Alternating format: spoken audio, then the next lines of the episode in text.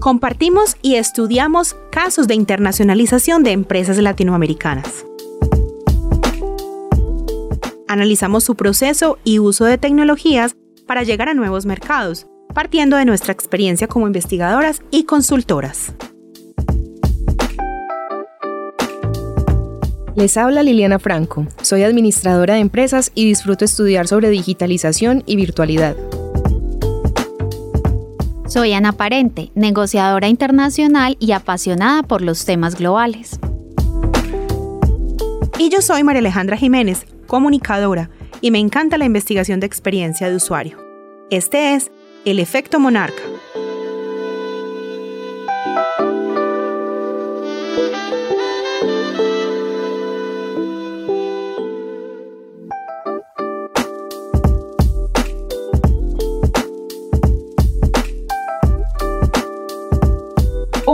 saludo a todas aquellas personas que hoy nos escuchan de nuevo. Eh, como siempre, en los capítulos del efecto monarca, nos encanta contar con los invitados, empezar un caso nuevo, traerles eh, cosas innovadoras que surgen desde nuestra región y especialmente recordarles a todos que en cada episodio tratamos de conversar con los dolientes de cada caso empresarial que han trabajado desde la internacionalización y las plataformas digitales para abrirse al mundo.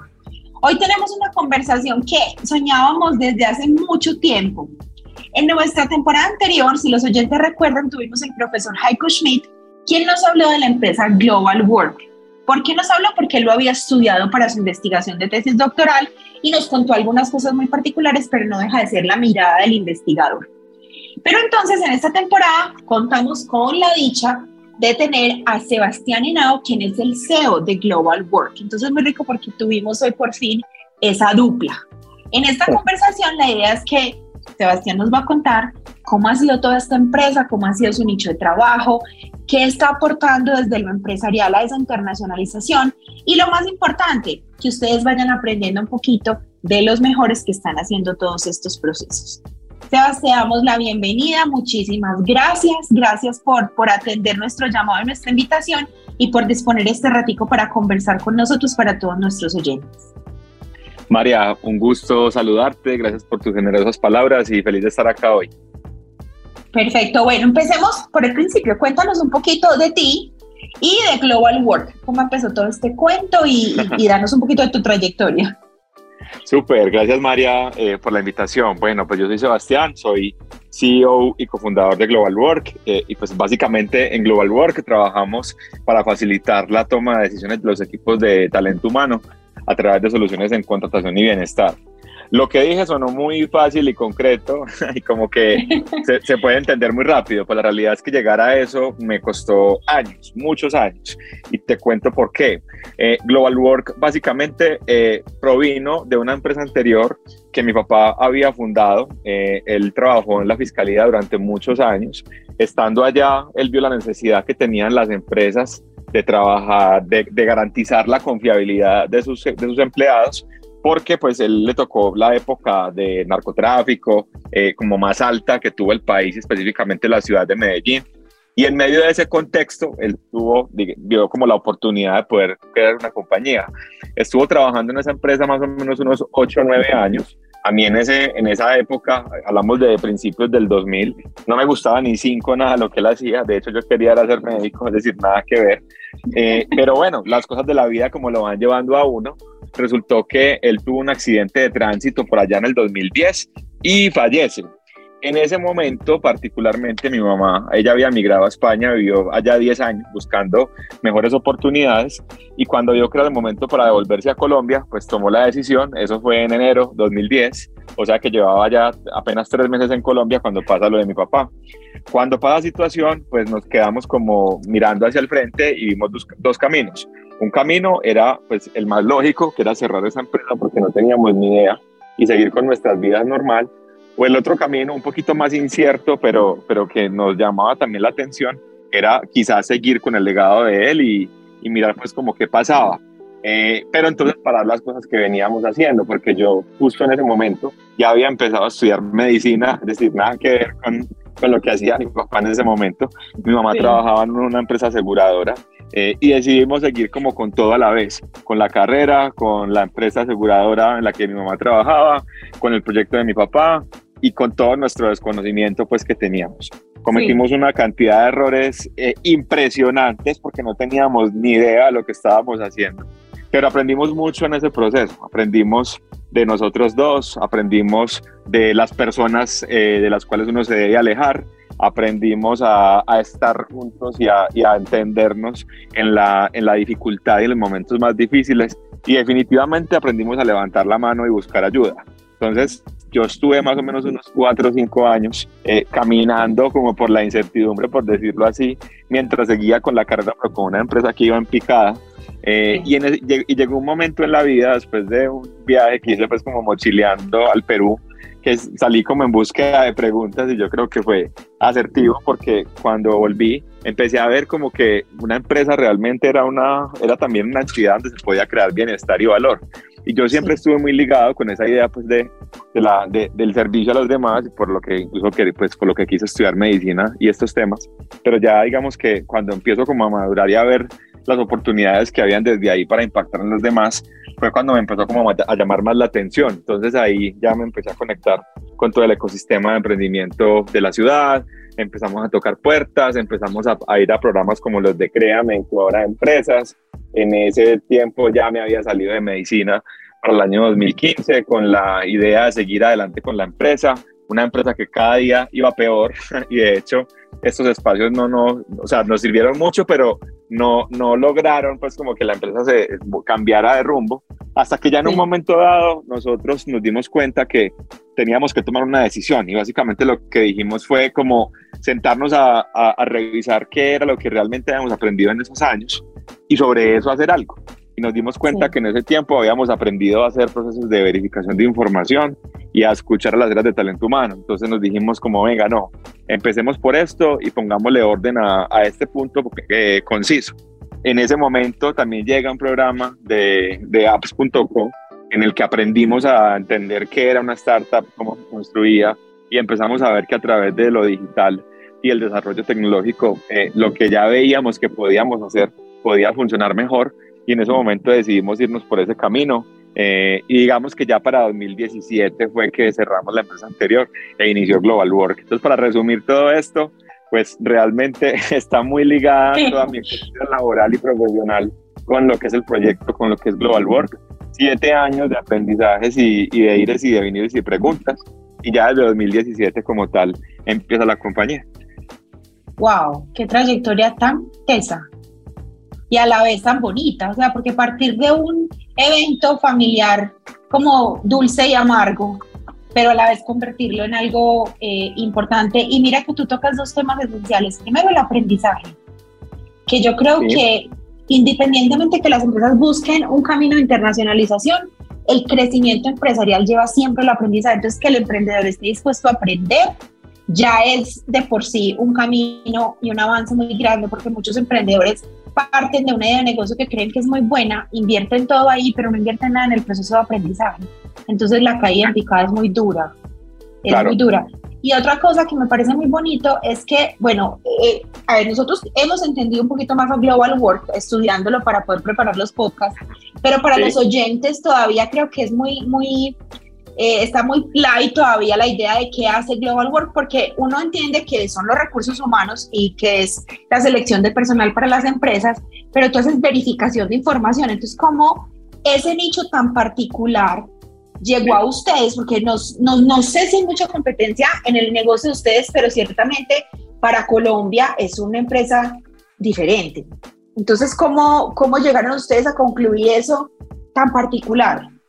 Sí, muy buena pregunta, María, y muchas gracias. Eh, y, fue muy bonito ese proceso de descubrimiento. Yo creo que más que descubrimiento de oportunidad, yo diría que fue un descubrimiento de nosotros mismos. Y, fue sobre todo cuando empezamos a hacer renuncias, porque pues hay que decir, digamos que lo que hoy hacemos tiene mucha conexión con lo que mi papá en algún momento hizo, pero con un foco supremamente distinto. Cuando, cuando mi papá tenía su compañía él hacía procesos de, estudios de seguridad, investigaciones, pero digamos que todo muy ligado como al mundo delincuencial, por decirlo así, es decir, como a detectar a los bandidos, a, a encontrar el robo, a hacer ese tipo de cosas, que es lo que a él le gustaba.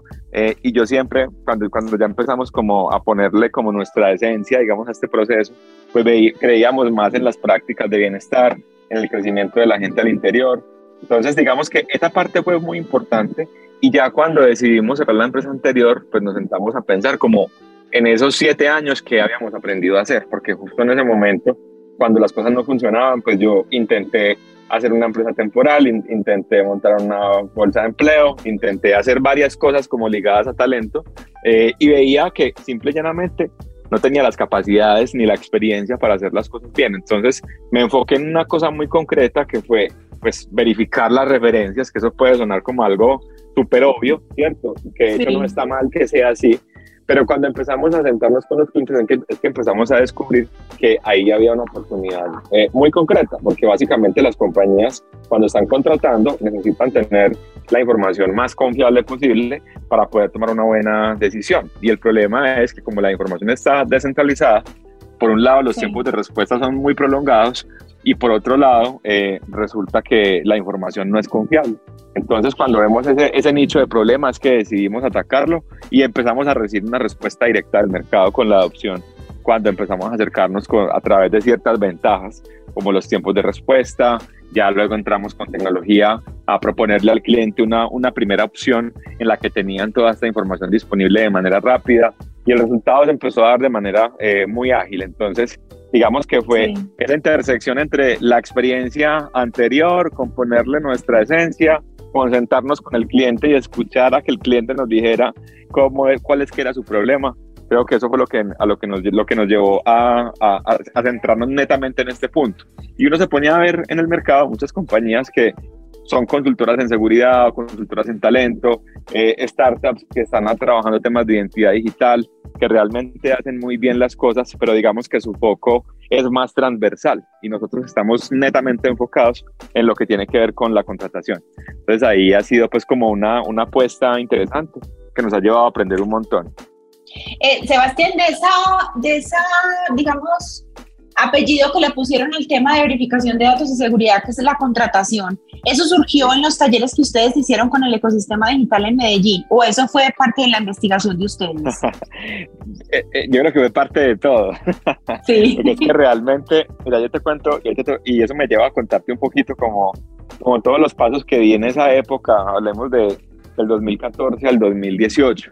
Digamos que yo me siento muy, muy, siento mucha gratitud por todo el ecosistema de emprendimiento de la ciudad y por las universidades de la ciudad, especialmente AFIT, porque fueron todas como mis puntos de, de aprendizaje. Entonces, mira, yo primero salí, cuando, salí, cuando me salí de medicina y entré a AFIT buscando como entender que era una empresa, yo entré a la carrera de administración súper emocionado, rápidamente me conecté con un semillero, eh, que es el semillero de investigación en en, organizaciones o en cultura organizacional, no me acuerdo, el, el CIAO, no me acuerdo cómo, cómo es que se decía pues todo el nombre. El caso fue que desde ahí empecé a entender mucho más que los temas culturales. Estando ahí fue que pasé a crear mi incubadora de empresas al programa de aceleración empresarial. Ese primer paso fue entender que era una empresa, que era un área de marketing y de ventas y empezar a hacer un pitch comercial. Posterior a eso, pasé a otro programa de Pro Antioquia, que era el de las mentorías, donde conocía al que en ese momento fue el director de gestión humana de la Cámara de Comercio, que fue como mi mentor, que se llama Rafael Uribe, mal. Sí. Y con Rafael, básicamente en las conversaciones nos dimos cuenta que había un dolor en el cliente y eran los tiempos de respuesta. Entonces, posterior a Pro Antioquia, paso al programa de, de App.co, donde ya empiezo a ver que eso se puede resolver con tecnología. Entonces aprendo a ah, ver qué es una startup. Y ya con la entendiendo que es una startup, había un problema y era que yo de tecnología no sabía nada. Pues yo había estado estudiando administración, después de estudiado medicina, nada que ver. Entonces me decidí meter a un bootcamp de programación para aprender a programar. Y pues aprendí un poquito y conocí a un montón de gente súper tesa. Y allá conocí a quien se convirtió en cofundador de Global Work, junto con mi mamá, que también es socia pues, de la compañía. Entonces mira que todo ese camino fue como conectar todo eso entre aprendizaje, eh, programas de aceleración, entender, digamos, como, como que es una startup, enfocarse en un problema concreto que ya lo veníamos trayendo, pero como que lo fuimos depurando cada vez que íbamos avanzando. Y ya para 2018 consolidamos la compañía, empezamos operaciones y rapidito pasamos a 500 Startups, que es un fondo de inversión que nació en San Francisco, que tiene un programa eh, para, para, emprendedores que lo, lo corrían en ese momento desde Ciudad de México y eso sin duda fue un antes y un después para nosotros, porque ya fue estar, digamos, en el ecosistema regional de emprendedores con mentores muy buenos que habían invertido en más de 120 empresas en ese momento. Ya 500 ha invertido en más de 250, si no estoy mal, han levantado más de 20 millones de dólares para invertir en emprendimientos de la región. Entonces, poder estar de cerca con todas esas prácticas y entendimiento de qué hacer y qué no hacer cuando estás emprendiendo, pues creo que fue definitivamente un cambiavidas para nosotros y, y, una, y un momento en el, que, en el que le pusimos mucho más foco al proceso. Sin contar con que venía una pandemia en camino, que podemos hablar de eso después también. Ah, no, ese es otro capítulo del podcast. sí. Sebas, qué trayectoria tan interesante y qué montón de aprendizajes has capitalizado en todos estos, no tantos años, pero, pero has aprendido como si llevaras 20 años en el sector, yo creo. sí, eso ha sido bien bonito, todos esos pasos que hemos tocado y, y, sobre todo la gente con la que nos hemos encontrado. Creo que eso ha sido lo más, lo más fascinante, cuando uno se da cuenta que que afuera de su, de su zona eh, de, de, de, habitabilidad, por decirlo así, hay un montón de personas que también quieren construir cosas impresionantes y están dispuestas a, a acompañar. Eso es súper gratificante. Y a compartir. A compartir, exactamente. Sebas, una pregunta. ¿Cómo entiende entonces Global Work la internacionalización? Sí, claro, la vemos como como una obligación, como una obligación en función de tener las capacidades para poder atender a su público de la mejor manera posible. Eh, y mucho más cuando vemos que lo que nosotros hacemos, digamos que son como cosas que deben estar en cualquier parte. Yo a las personas de mi equipo les digo mucho, les bromeo diciéndoles que el servicio nuestro es como las papitas a la francesa del plato, que quizás no es la parte más importante del plato, pero el plato que no tiene papitas o la hamburguesa que no tiene papitas como que no le termina de quedar bien. Y es porque nosotros, digamos que en ese, en ese, en ese nicho de hacer verificaciones, de acompañar al cliente en esa toma de decisiones confiables, pues definitivamente suponemos y vemos eh, ya con hechos claros que en cualquier lugar del mundo una empresa que contrata debe hacer un buen proceso de referenciación. Entonces, eso nos abre una puerta a poder entender hoy eh, esa, ese cliente desde, desde las diversas perspectivas y cada vez vemos más ejemplos de compañías que ya ni siquiera ven la, la, la, internacionalización como un paso que aspiracional para dar, sino que de hecho empiezan siendo globales. Entonces ya cada vez más compañías sus operaciones están arrancando en Estados Unidos y en Asia, y son empresas eh, latinoamericanas e incluso colombianas. Y yo creo que eh, esta digitalización y esta apertura de mercado pues nos abre a los, emprendedores la, la, posibilidad de podernos conectar mucho más rápido con, con los clientes y con los usuarios a los que le están atendiendo. Sin embargo, también creo que no es el único camino. Aquí en, en Colombia o en el país que esté, digamos, un emprendedor eh, concreto también puede encontrar oportunidades muy bonitas para desarrollar, que les puede traer también grandes beneficios e impacto a su región. Sebastián, ¿y cómo fue esa internacionalización? O sea, ¿en qué momento la compañía dijo, bueno, vamos a buscar mercado afuera? Sí, eso ha sido un aprendizaje muy bonito porque es muy curioso que a veces cuando uno quiere que las cosas pasen, no pasan. Y quizás es también porque o no estás preparado para ese momento o lo que estás haciendo todavía no tiene, digamos, como el impulso suficiente para llevarlo adelante. Entonces me explico. Cuando nosotros estuvimos en 500, que eso fue en 2018, como les contaba, estuvimos en México, un programa de aceleración de cuatro meses, súper bacano, y dentro del programa los partners del, del fondo me preguntaban como, bueno, ¿qué sigue para Global Work?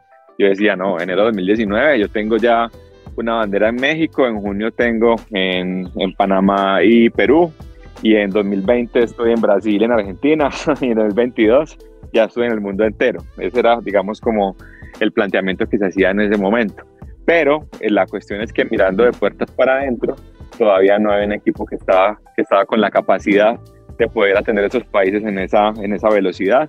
Eh, tenía problemas con el equipo técnico que no terminaban de cuadrar. Entonces empezaron como a pasar las cosas y, y digamos como a, ver que definitivamente en ese momento no estábamos capacitados para dar ese paso. Eh, en 2019 se hicieron unos intentos y no funcionaron. Eh, me devuelvo para Colombia y decido seguir enfocado en un inicio en el país, eh, consolidar la operación de Colombia y con esa consolidación ya proponer una salida internacional. 2019 para nosotros fue un año espectacular con respecto a 2018. Crecimos, triplicamos la empresa con respecto a lo que había pasado en 2018.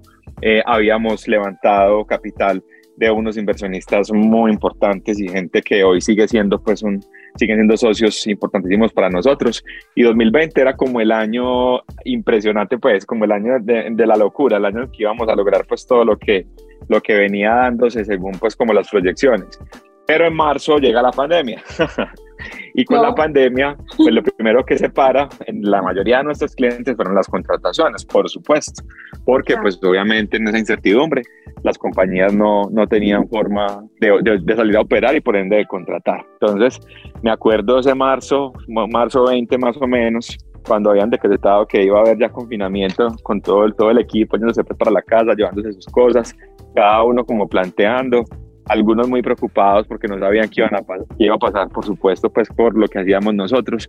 Y ese día yo me quedé pensando más que como en cómo hacíamos para vender más, era como cómo podíamos levantar la mano y como no perder timing con el cliente, cómo estar ahí con ellos. Entonces, pensando en cosas, nosotros eh, nos sentamos ese fin de semana a discutir y nos encontramos con una idea en medio de esa discusión y es que vimos que como en el, en el equipo tenemos visitadores domiciliarios, que son psicólogos que hacen procesos de entrevistas domiciliarias para la contratación. Teníamos en ese momento una red con más de 300 profesionales haciendo estos procesos, pero vimos que al interior también había, también habían psicólogos clínicos, personas con experiencia en intervención psicosocial, y veíamos que las compañías pues estaban abrumadas, los equipos de bienestar no tenían la capacidad de atender a su, a su población, y ya con los días, pues ya empezamos a ver casos de fallecidos, entonces el colaborador que falleció, el familiar del colaborador, la empresa que quebró, la empresa que tuvo que hacer un despido masivo, todo ese tipo de cosas. Entonces nos dijimos como venir, ¿por qué no creamos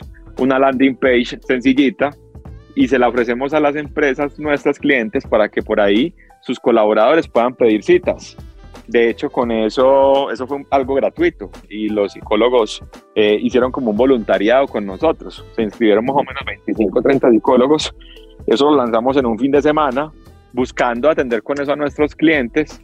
Cuando empiezan a pasar los días, eh, en un principio muy poquitas citas, pero con los días eso empezó a llenarse y a llenarse y a llenarse.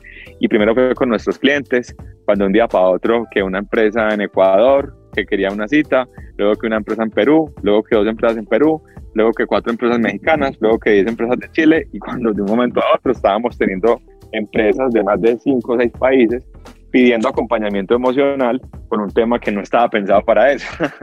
Entonces, en ese momento, sí, fue impresionante. Y en ese momento lo que empieza a pasar, creo que el resultado más valioso que, que pasó ahí más que los resultados de negocio y lo que surgió después, que ya se los voy a contar, fue el cambio anímico de nuestro equipo, porque entonces la gente se empezó a conectar con, con eso que estaba pasando, como venga, no estamos vendiendo un bledo en este momento y nos toca reducirnos el salario.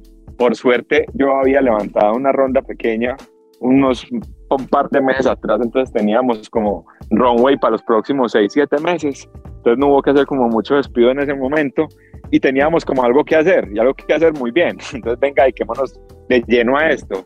Y empezamos a tener un aprendizaje impresionante y a conocer un montón de compañías que, que hubiera sido casi imposible llegar a ellas, pues como bajo el modelo de venga, abramos país por país en este momento y más para un tema de contratación. Entonces, fue muy impresionante ese momento y yo creo que, creo que puede ser el momento histórico más significativo que hemos tenido hasta ahora, porque yo creo que esa pandemia, ese cambio, esa internacionalización, esa construcción de relaciones con empresas de toda la región, nos, nos dio una base para la cultura en el equipo, una cultura de la corresponsabilidad, una cultura de generar relaciones de confianza.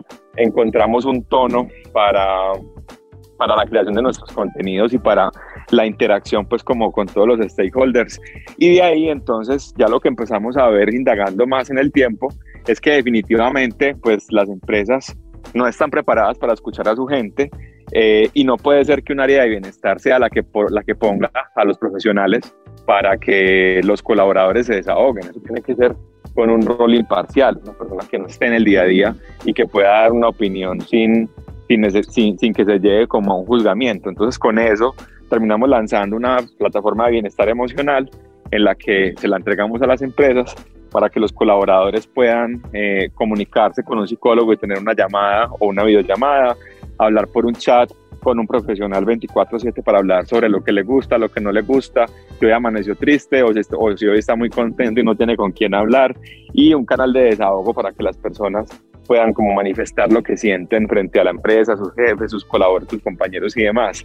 Ese, ese producto ya tiene clientes en más de seis países, viene creciendo eh, con, con, una fuerza muy bonita, sigue siendo, digamos, un hijo de Global Work eh, y eso fue, digamos, como que sin querer queriendo lo, lo que nos permitió como romper esa barrera nacional de una forma pues como súper inesperada, pero creo que lo más importante que se nos trajo fue ese golpe anímico y esas bases para la construcción de la cultura. Entonces, mira que todo ha sido como un descubrimiento ahí en la medida que vamos avanzando.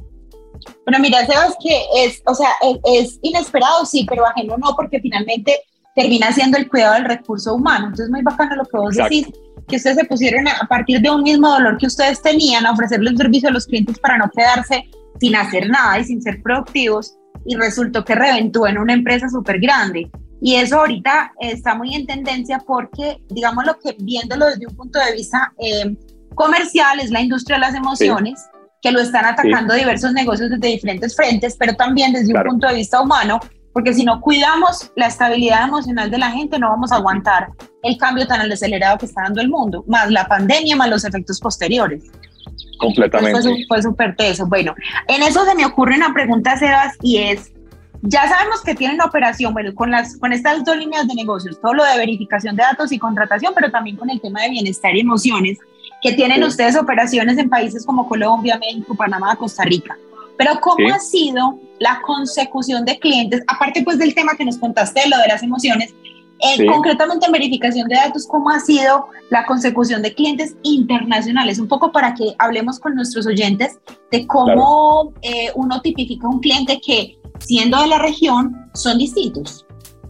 Claro, sí, mira, es un tema muy interesante y yo debo decir que todavía Global Work está en una etapa temprana en esa construcción de, de clientes internacionales, pero han habido dos aspectos que para nosotros han sido muy importantes y que, y que, nos, lleva, y que nos han ido llevando a abrir esa puerta, aparte de lo de bienestar emocional.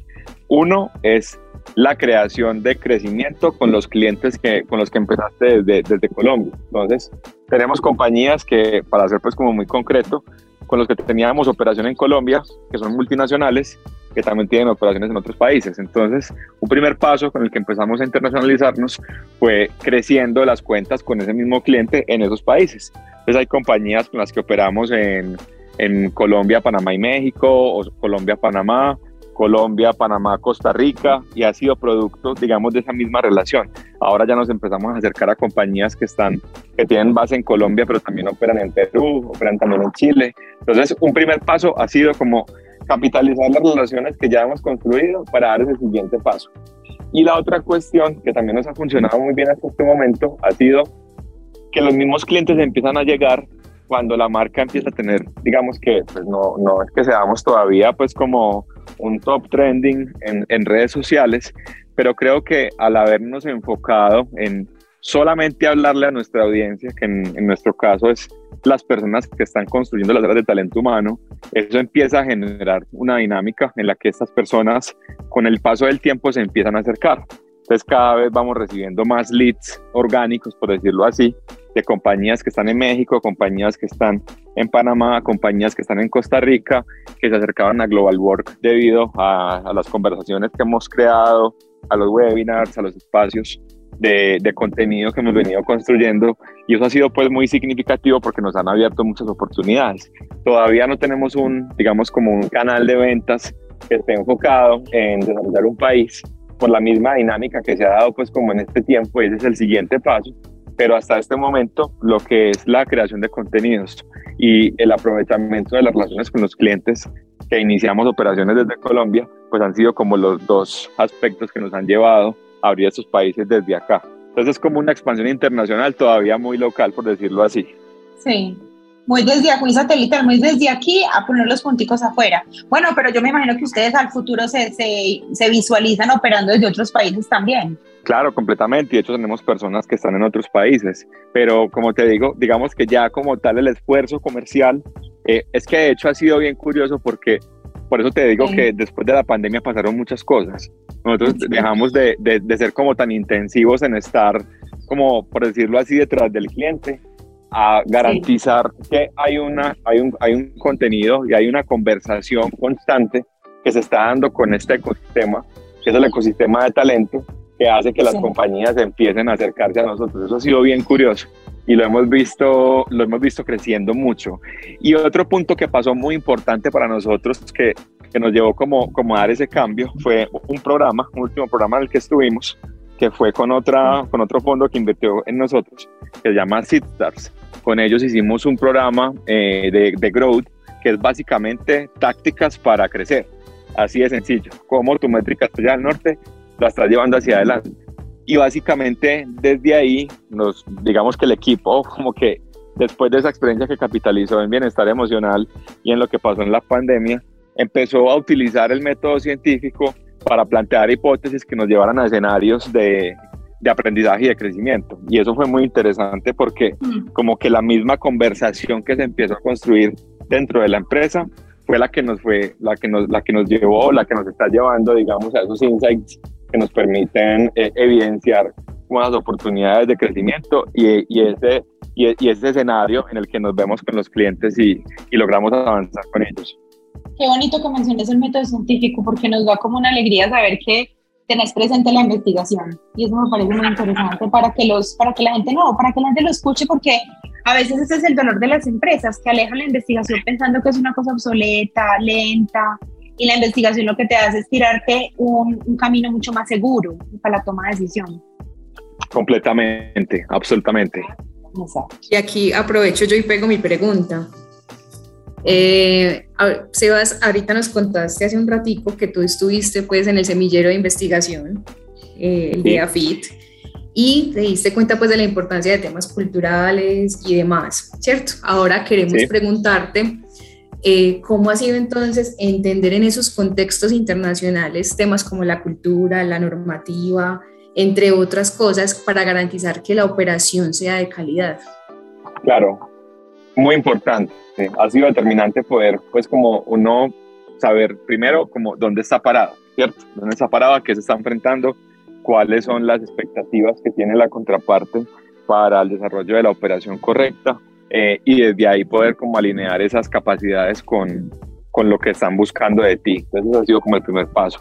Y el segundo paso fundamental también es como garantizar que esa conversación al interior se esté dando de manera constante y coherente con el objetivo de poder como abrazar los aprendizajes que van pasando por el camino, porque uno a veces como que no es consciente de, de todo lo que está aprendiendo o de todas las cosas que están pasando en el día a día y que si uno no, no le pone, digamos, como la, la, la, respectiva como la respectiva concentración a eso, pues se puede perder realmente como, como esos, esos pilares que son los que al final determinan qué tanto puede llegar a crecer uno o de qué manera puede llegar a hacer las cosas pues como bien. Eh, y eso nos ha pasado como en muchos escenarios. Últimamente con los clientes eh, hemos visto cómo ha mejorado nuestra forma de abordar las preguntas para poder entender realmente dónde está el valor para el cliente.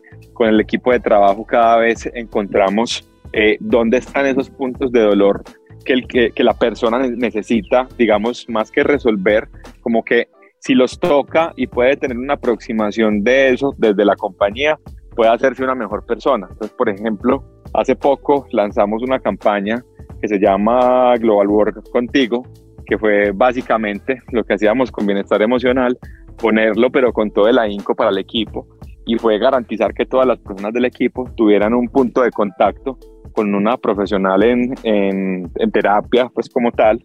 Eh, y eso fue impresionante porque nos encontramos con, con personas que pues, incluso nos decían que, que ya había transformado su vida porque nunca habían tenido una conversación de esa magnitud. Entonces, pues definitivamente los temas culturales son, son determinantes, primero para el, para el entendimiento del entorno en el que uno se enfrentando, para las relaciones con las personas que se están construyendo en función de, de, esta gestión comercial y por supuesto para mantener viva eh, y coherente la conversación con el equipo, que es el que al final está haciendo pues, que las cosas puedan materializar.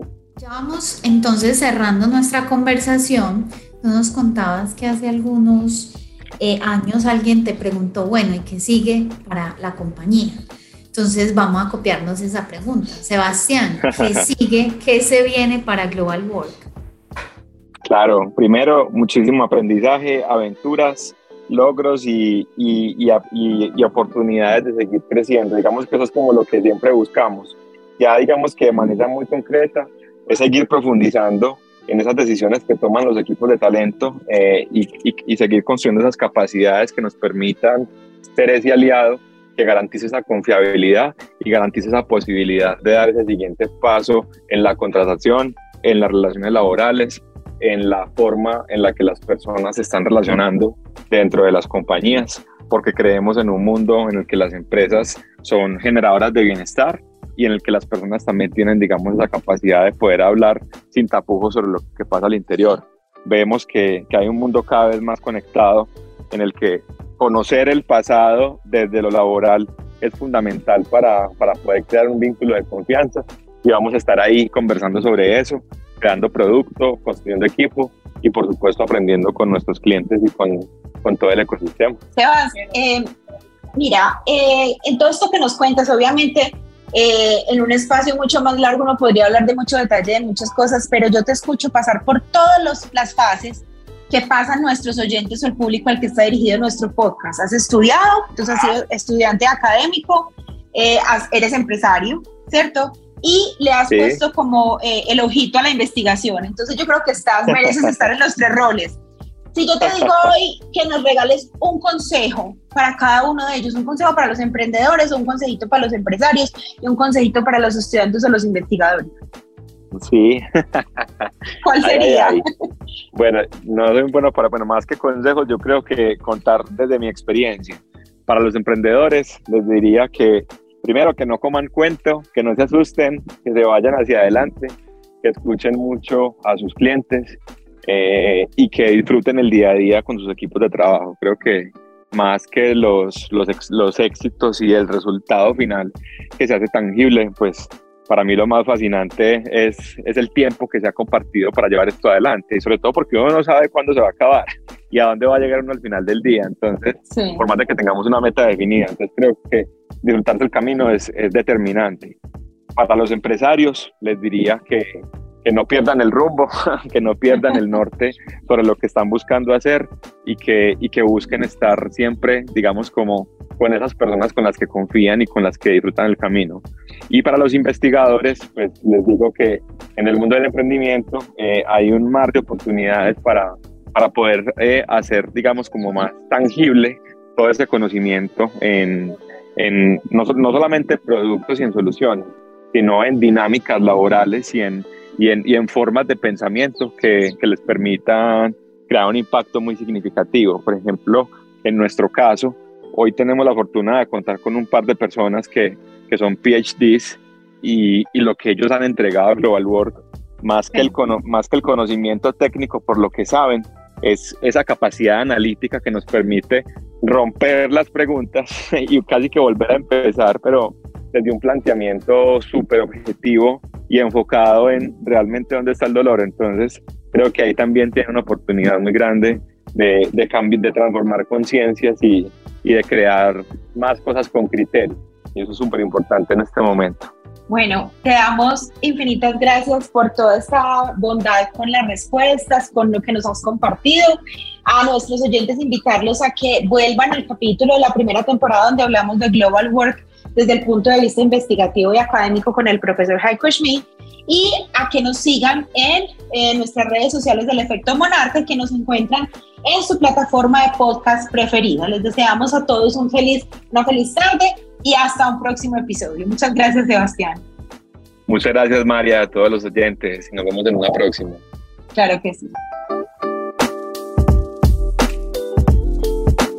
Compartimos y estudiamos casos de internacionalización de empresas latinoamericanas. Analizamos su proceso y uso de tecnologías para llegar a nuevos mercados partiendo de nuestra experiencia como investigadoras y consultoras. Les habla Liliana Franco, soy administradora de empresas y disfruto estudiar sobre digitalización y virtualidad. Soy Ana Parente, negociadora internacional y apasionada por los temas globales. Y yo soy María Alejandra Jiménez, comunicadora, y me encanta la investigación de experiencia de usuario. Este es El Efecto Monarca,